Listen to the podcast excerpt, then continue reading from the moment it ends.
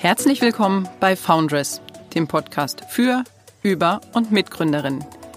Dieser Podcast begleitet Gründerinnen über ihre unternehmerische Entwicklung hinweg und gibt so einen Einblick in ihre Erfahrungen auf dem Weg in die Selbstständigkeit.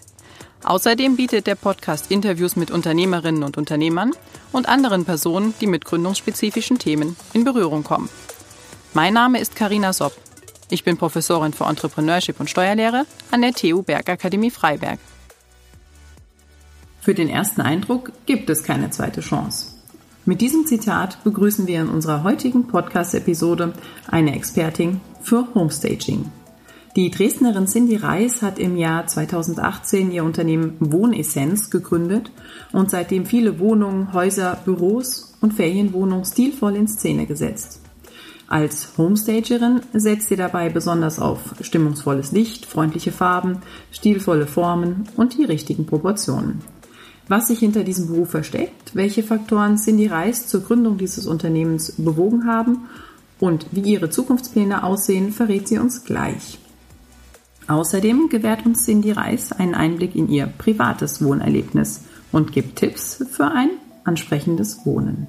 Los geht's mit Cindy Reis. Vor etwas mehr als zwei Jahren hast du das Unternehmen Wohnessenz gegründet und bist nunmehr mit Dienstleistungen im Bereich Homestaging und Homestyling sehr erfolgreich. Ich freue mich, dass du dir heute die Zeit nimmst, über dein Konzept und deine persönliche Entwicklung zu berichten. Dazu herzlich willkommen, Cindy. Hallo, vielen Dank für die Einladung. Bitte beschreibe eingangs die Idee, die sich hinter deiner Gründung verbirgt. Was genau kann ich mir unter Homestaging und Homestyling vorstellen? Also hinter meinem Unternehmen verbirgt die, sich äh, die Inneneinrichtung im Allgemeinen. Das wird nochmal unterteilt eben in Homestaging und Homestyling. Ähm, beim Homestaging geht es darum, Immobilien für die Vermarktung zu präsentieren. Das heißt, dass Wohnungen äh, möbliert werden, sozusagen in Musterwohnungen, dass Interessenten nicht in leere Immobilien kommen, sondern möbliert. Ähm, dadurch kann man besser die äh, Proportion und die Funktion der Räume erkennen äh, und so die Immobilie optimal äh, ja, vermarkten. Genau. Und beim Homestyling geht es darum, Privatpersonen oder Geschäftskunden zu unterstützen, ihre Räume äh, ja, wohnlich darzustellen. Ich erstelle ein Konzept für die oder ich setze das komplett um. Ich äh, engagiere Maler, besorge die Möbel, das komplette Drumherum.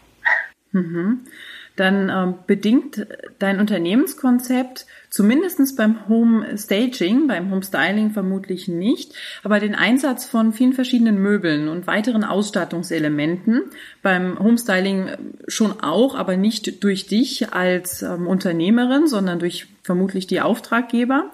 Äh, aber ich nehme an, dass du kein riesiges Lager besitzt. Wie organisierst du die Beschaffung des Mobiliars für die jeweiligen Aufträge beim Homestaging, wenn du Immobilien für die Vermarktung herrichtest? Und wie vermeidest du dann eine hohe Kapitalbindung? Das war am Anfang auch äh, schwierig. Wie äh, geht man das an? Also ja, ich habe ein Lager. Die Einrichtung ist immer sehr neutral gewählt, so dass ich sie so oft wie möglich verwenden kann. Mhm. Natürlich kommt immer mehr dazu, ganz klar. Es werden ja auch immer mehr Projekte.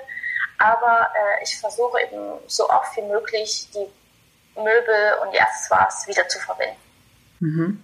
Und bei dem Homestyling ist es so, dass du tatsächlich dann im äh, Auftrag derjenigen, die sich die Wohnung, das Haus einrichten lassen, agierst und dann auch keine eigenen Möbel verwendest, richtig? Genau so ist es. Äh, danach richte ich mich komplett nach meinen Kunden äh, auch nach dem Budget wollen die komplett von Ikea eingerichtet werden, soll es im hochwertigen Stil sein. Das ist komplett von meinem Kunden abhängig und genau, das würde ich dann alles für die direkt äh, besorgen. Was machst du lieber, Homestaging oder Homestyling? Es ist die Abwechslung tatsächlich. ich mhm. mache beides gern. Beim Homestyling ist das Schönere, dass das Konzept bleibt. Also es hat mehr Bestand beim Homestaging, sobald es verkauft ist, vermietet, kommt ja wieder alles raus. Hm. Darum wahrscheinlich eher das Homestyling. Mhm. Beides, beide Konzepte, die du da verfolgst, sind ja vor allem aus den USA bekannt und hierzulande noch gar nicht so weit verbreitet. Worin liegt deines Erachtens der Erfolgsfaktor von, von deinem Unternehmen, Cindy? Tatsächlich, weil es noch nicht so bekannt ist, vor allen Dingen hier im Osten von Deutschland, ich steche ein bisschen raus, sage ich mal. Auch selbst Makler kennen das noch nicht. Äh, es gibt nicht sehr viele Homestager hier. Daraus, ja, habe ich den Vorteil gezogen. Man muss natürlich viel mehr erklären, dadurch, dass es nicht bekannt ist. Aber dadurch kommen viel mehr Kunden direkt auf meine Webseite. Mhm. Und das ist wahrscheinlich äh, ja auch ein Erfolgs dadurch.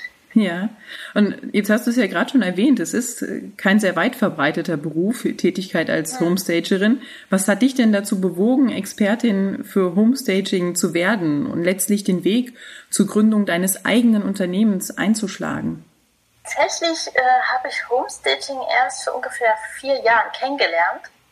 Ähm, ich bin gelernte Gestalterin für visuelles Marketing, habe auch sechs Jahre in einem Möbelhaus gearbeitet da ging es aber nicht so richtig weiter für mich beruflich und habe mich noch ein bisschen umorientiert und habe dann tatsächlich das Homestaging entdeckt, habe ein Seminar absolviert, habe mich gut ein Jahr vorbereitet auf die Selbstständigkeit und ja, dann den Schritt gewagt 2018. Hast du bei der vorherigen Tätigkeit schon entdeckt, dass es da eine gewisse Nachfrage gibt, von der du jetzt profitierst? Die Nachfrage eher im Homestyling, also dass Kunden zu mir kommen, können Sie mir mal das äh, vorschlagen, wie würden Sie das machen? Also dass die Nachfrage da ist, äh, einzurichten, das ja. Ähm, das mit dem mobilen Bereich für die Vermarktung, das wusste ich da noch nicht. Mhm. Und jetzt hast du eben vor zwei Jahren gegründet, bist mittlerweile eben schon mhm. sehr erfolgreich, zumindest dort in der Region. Bist du nach wie vor mit deinen Tätigkeiten auf dich alleine gestellt oder beschäftigst du mittlerweile schon weitere Mitarbeiterinnen? Momentan mache ich so gut wie alles selber. Ich habe natürlich Unterstützer und Helfer in der Umsetzung, beim Möbeltragen, äh, bei ähm, Vorbereitung von den ganzen äh, Interieursachen. Ähm, aber momentan noch keine Angestellten. Aber das soll folgen. Mhm. Na, dann bist du wahrscheinlich auch zeitlich sehr stark gebunden.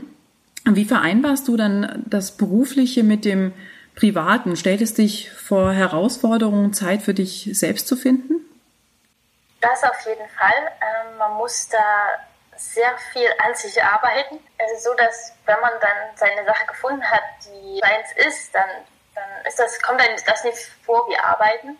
Und da vergisst man manchmal die Zeit und sich selber. Mm, ich habe mir jetzt vorgenommen, sagen, okay, das Wochenende ist wirklich äh, nur für mich da.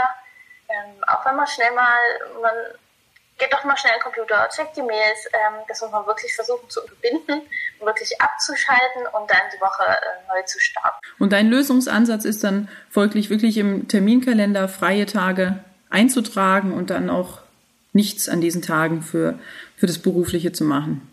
Genau, genau so ist es, ja. Wahrscheinlich gar nicht so leicht, das durchzuhalten, wenn dann wieder ad hoc eine Anfrage reinkommt. Dann äh, darf man gar nicht die entsprechenden Medien öffnen, richtig? Genau so ist es. Äh, es ist gar nicht so einfach, weil man hat, man kommt ja mit dem Handy überall, man ist überall äh, erreichbar. Ähm, ja, es ist nicht einfach, genau. Aber es scheint, als ob du das gut meistern kannst. Das ist schön. Gibt es denn, wenn wir jetzt zurückblicken auf deine zweijährige Geschäftstätigkeit, ähm, besondere Stolperscheine, die du im Rahmen dieser beruflichen Tätigkeit bei der Gründung überwinden musstest? Gibt es da etwas, was du schon gerne vor deiner Gründung gewusst hättest? Ich hatte mich ja gut vorbereitet, was Businessplan angeht, wie es losgehen soll. Einzigste Herausforderung ist, glaube man selber, weil man kommt in ein neues Feld, wo man erstmal ja, an sich arbeiten muss. Also es war auf jeden Fall eine Persönlichkeit, äh, eine Entwicklung äh, musste passieren, um einfach auf Veranstaltungen zu gehen, um Leute anzusprechen, um sich bekannt zu machen. Das ist, glaube ich, ähm, im Vorhinein gar nicht weiter so planbar. Man kommt dort rein, man muss es machen, man muss Geld verdienen und ähm, das ist, glaube ich, eine Herausforderung, gerade die ersten Jahre. Ähm, es hat sich gezeigt, es hat sich gelohnt. Äh, es kommt erst später, die ganze Arbeit, die man vorher gemacht hat. Ähm, aber ähm, das ist, glaube ich, auf jeden Fall mein, äh, meine Herausforderung gewesen. Es ist dir schwer gefallen, Leute anzusprechen und zu netzwerken. Habe ich das richtig rausgehört? Genau so ist es. Ähm, ich war eher sehr schüchtern. Ja, hast du dann Seminare belegt oder irgendwie, um dich weiterzuentwickeln, wenn du sagst, das musste man erst lernen, damit umzugehen oder war das tatsächlich im Zeitablauf, hat sich das dann so ergeben oder hast du da auf irgendwelche Angebote zurückgegriffen? Genau, ich habe äh, einzelne Seminare besucht, ich habe Bücher gelesen. Ganz wichtig ist Freundeskreis. Ähm, die sind selber selbstständig. Die haben mich sehr gut gepusht, äh, mir geholfen, mich unterstützt. Und äh, schon alleine das hat ein äh, sehr viel Kraft und Mut gegeben. Äh, ich bin selber auch jemand, der äh, wie, nicht sofort denkt, okay, was geht alles schief, sondern ähm, eher positiv da denkt. Äh, aber genau, äh, man muss sich, man entwickelt sich extrem weiter in der Zeit. Und das muss man auch.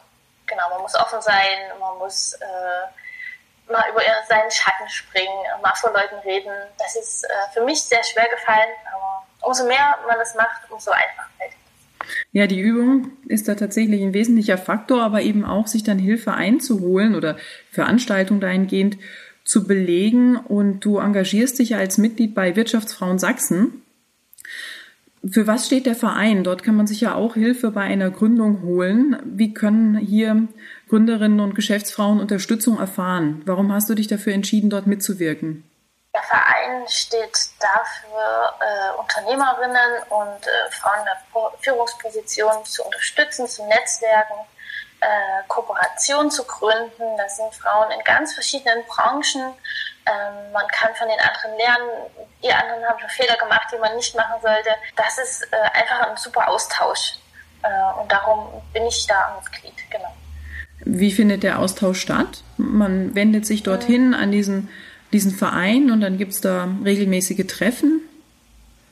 Oder wie kann, man, genau, kann ich mir das vorstellen? Mhm. Mhm.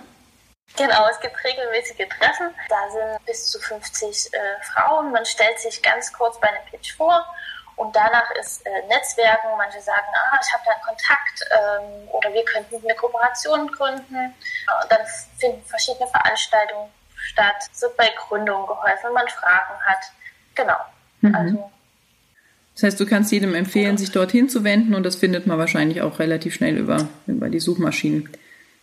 Genau, man kann auch erstmal nur reinschnuppern, man muss nicht sofort Mitglied werden, äh, um erstmal zu schauen, ist das was für einen oder eher nicht. Was gibt es dir, dort mitzuwirken, dich zu engagieren? Warum bist du bei solchen Gründerinnen-Initiativen aktiv? Ähm, einfach der Austausch. Ähm, man lernt einfach so viel von anderen das ist ähm, mein Grund, warum ich dort Mitglied bin. Mhm. Und wie soll es für dich in Zukunft weitergehen? Hast du konkrete Pläne für dein Unternehmen hinsichtlich des Wachstums? Du hast schon gesagt, du würdest gerne mehr Mitarbeiter oder Mitarbeiterinnen in Zukunft einstellen. Was hast du für, für weitere Vorstellungen für dein Unternehmen? Also natürlich äh, möchte jeder Unternehmer wachsen.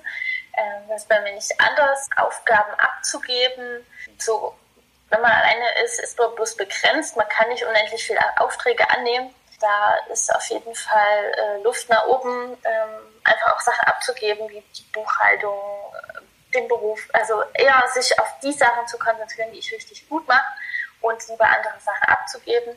Das ist auch gerade ein Punkt, wo, wo man ja auch eine gute schon Erfahrung von anderen einholen kann. Wo ist der Zeitpunkt, was soll Voraussetzung sein, um Angestellte zu haben?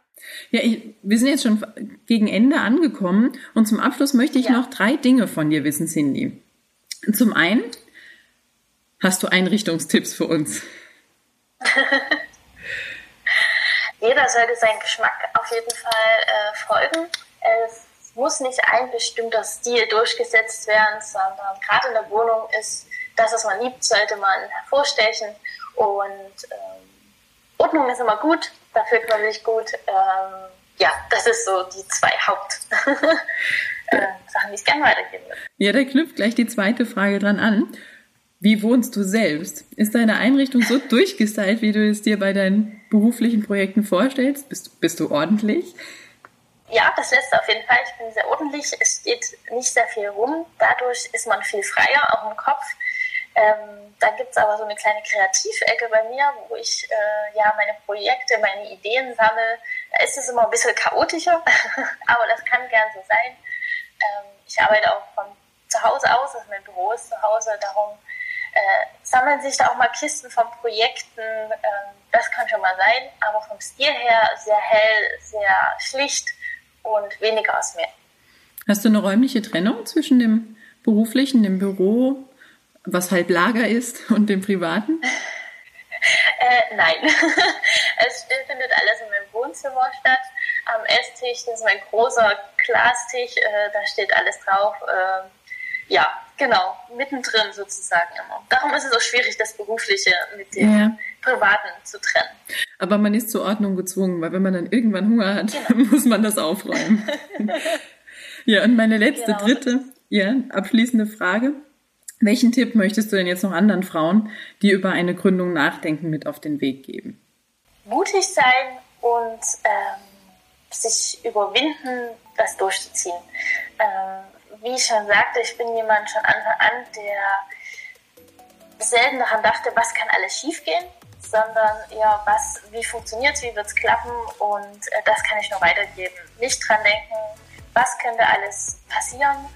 Natürlich sollte man nicht zu naiv sein, dass alles gut geht. Mit einem gewohnt, gesunden Selbstbewusstsein äh, das machen. Zurück kann man immer noch, man findet immer einen Job einfach äh, das tun, was man liebt und es probieren. Danke. Ich danke dir, Cindy, für das offene Gespräch. Das war der Podcast für heute. Weitere Informationen zu Foundress und zu den Angeboten, die Foundress für Gründerinnen und Gründungsinteressierte bietet, finden sich unter tu-freiberg.de slash foundress sowie auf unseren Social-Media-Kanälen. So liefern das Instagram- und Facebook-Profil von Foundress regelmäßig aktuelle Informationen, zum Beispiel zu Veranstaltungen, die wir anbieten oder zu Gesuchen für Mitgründerinnen in einem bestehenden Gründungsteam. Ein Blick lohnt sich allemal. Alles Gute und bis zum nächsten Mal.